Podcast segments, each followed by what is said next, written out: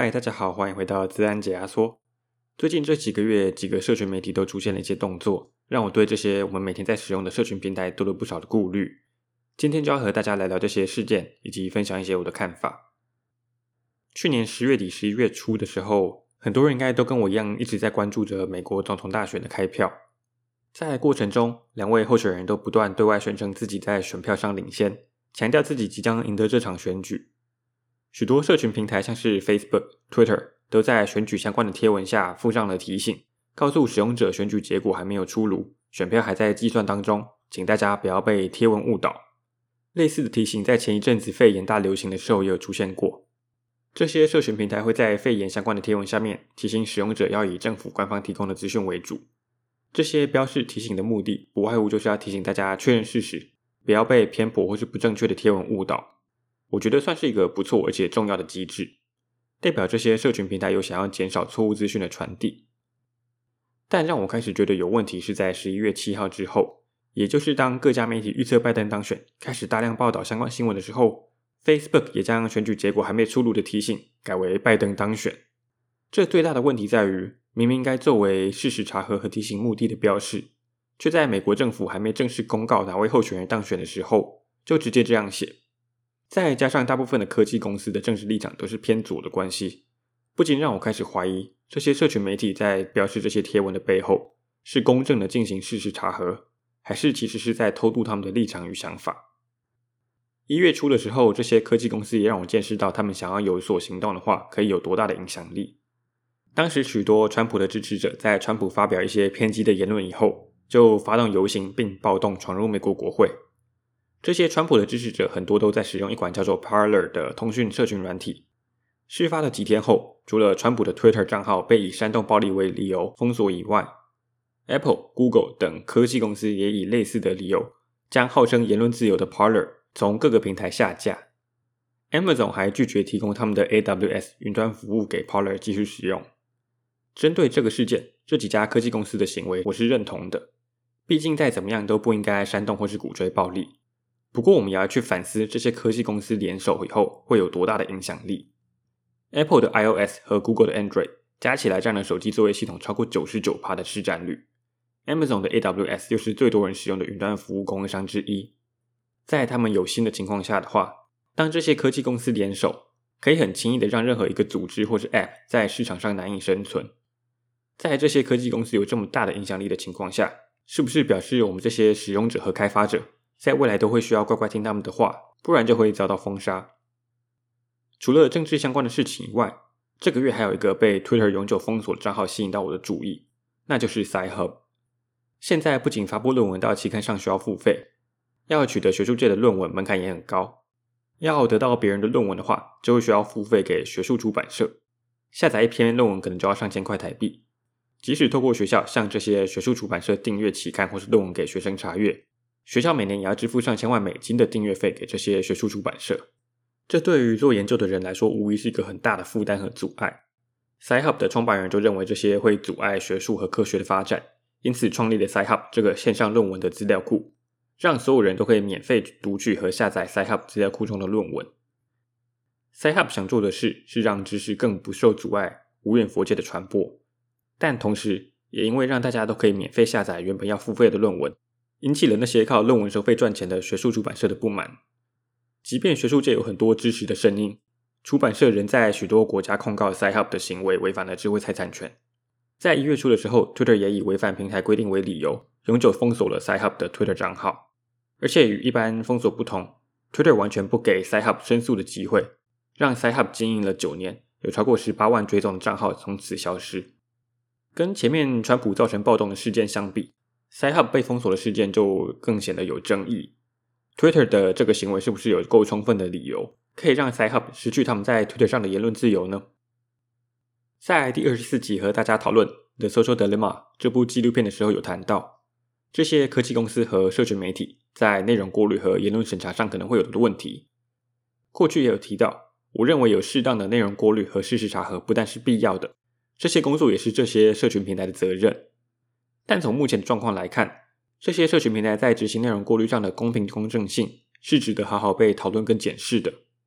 他们能不能在事实查核、内容过滤和言论自由上找到一个很好的平衡点，以及公正不偏颇的做到这件事，会是一个很大的问题。当时的《Social Dilemma》刚上映的时候，也有不少人提出看法，认为不应该有事实查核或是内容过滤的机制，因为不管是谁在进行这个查核，即便是一个第三方的组织，都一定会有自己的立场和看法。而且这些机构和组织所需要的资金会不会成为一个操控言论的工具？会不会演变成哪个政党或是公司捐比较多钱，就比较不会被审查？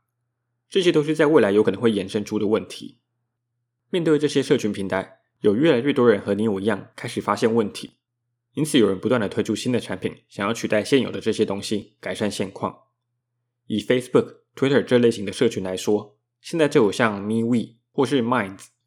MeWe 是自称反对 Facebook，并以保障隐私为口号，号称永久免费且不会有广告的社群平台。Minds 的话，则是以开放原始码搭配区块链，也是以隐私为导向，强调不会有言论审查的社群平台。类似的概念还有 YouTube 的替代品 Library（L B R Y）。Library 严格来说是一个新的协定，而不是一个平台。这个技术是建立在去中心化的区块链上。简单来说，Library 上的影片不是存在他们的伺服器上，而是分散的存在各个使用者的电脑当中。只要透过 Library 的技术，我们就可以知道 Library 网络上有哪些影片，以及该去哪里下载这些影片。听起来很麻烦，但实际上 Library 的技术可以透过网页的方式呈现。像是官方就有提供 Odyssey 这个网站，让我们在使用上跟使用 YouTube 有很类似的使用体验。这些新的产品和平台，不外乎就是想要解决现有社群媒体的一些问题。像是 MeWe 和 Minds 就是针对 Facebook、Instagram 或是 Twitter，想要去改变他们以使用者资讯盈利的这个商业模式。他们都强调以不同的方式去盈利和维护营运。像是 MeWe 就以增值服务的模式，提供更多的功能和服务给付费的使用者，希望透过这个方式去保护使用者的隐私。而 Library 则是更彻底的打破 YouTube 的框架，透过去中心化的方式，将所有影片分散在不同的地方。来避免像是 YouTube 这样一个单独的机构控管所有创作者的情况，这样创作者就不用担心影片会被黄标、下架等等的问题，可以放心的去创作。而且开发者也可以自己写自己的网页和 App 来使用 Library 网路，不一定要透过官方提供的网页。Minds 和 Library 也都配合加密货币，让使用者在使用这些平台发表内容、互相互动的时候，可以获得一些奖励，吸引使用者，并提供管道让他们可以回馈给创作者。让创作者有更多的动力制造更好的内容。这些新的平台和服务都是要改变现况很好的方式，但他们都还会需要经历许多的考验。其中，我觉得最大的门槛就是使用者数量。MeWe 自称现在有一千六百万用户，Minds 也有两百五十万用户，但在 Facebook 的十八亿用户量面前，真的是不能相比。当我们在使用这些社群媒体时，不外乎就是想要与他人互动交流。那么，在没有足够的其他用户和我们互动交流的情况下，很多使用者是没有动力去转换到新的平台的。这些平台为了解决资金的问题，很多也需要使用者付费。在付费这个前提下，我相信很多人就会放弃新兴的这些社群平台，回流到那些旧有可以免费使用的平台。如果这些平台能够顺利收集到足够的用户以后，紧接而来的还会有许多问题。其中一个就是当用户量够多以后，各个政府机关和组织。会开始严密的关注这些平台，放大检视他们的一举一动。在这些压力下，很难保证这些平台的政策和立场能够坚持住。毕竟，Facebook、YouTube 这些平台在刚推出的时候也是很自由，没有那么多问题和限制的。但随着时间的推移，使用者越来越多以后，外界给他们的压力也越来越大，他们在规定和限制上也就越来越多了。这些新兴平台在未来是否能够维持自由度和初衷？不要踏上 Facebook 和 YouTube 的后尘，会是一个很大的考验。如果这些平台太过自由，会不会变成像是暗网上许多网站一样，充斥着毒品、暴力等违法的东西呢？这些种种的问题都是需要在平台成长的同时去面对和解决的。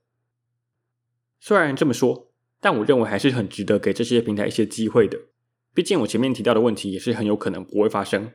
有可能一切都是我想太多而已。因此，大家不妨在这些新的平台创个账号试试看。我自己也在不久前创了这些平台的账号，目前正在熟悉和观察当中。当我们有够多的人在使用这些平台以后，Facebook 和 Twitter 这些大公司就会意识到使用者有其他不同的选择，他们也才会比较愿意去改变和改善他们的平台，来挽回使用者。Show Note 上会有自然解压缩的网站连接，我会把整理过后的内容、今天提到的平台介绍和一些链接放在上面。如果未来有想要听什么主题，或是有什么建议，都欢迎到我们的网站上搜索我们的联系方式，或是到 First Story 跟 Apple Podcast 留言给我们。也欢迎追踪我们的 Facebook 跟 Instagram，看看最新消息以及一些新闻时事单元。谢谢大家。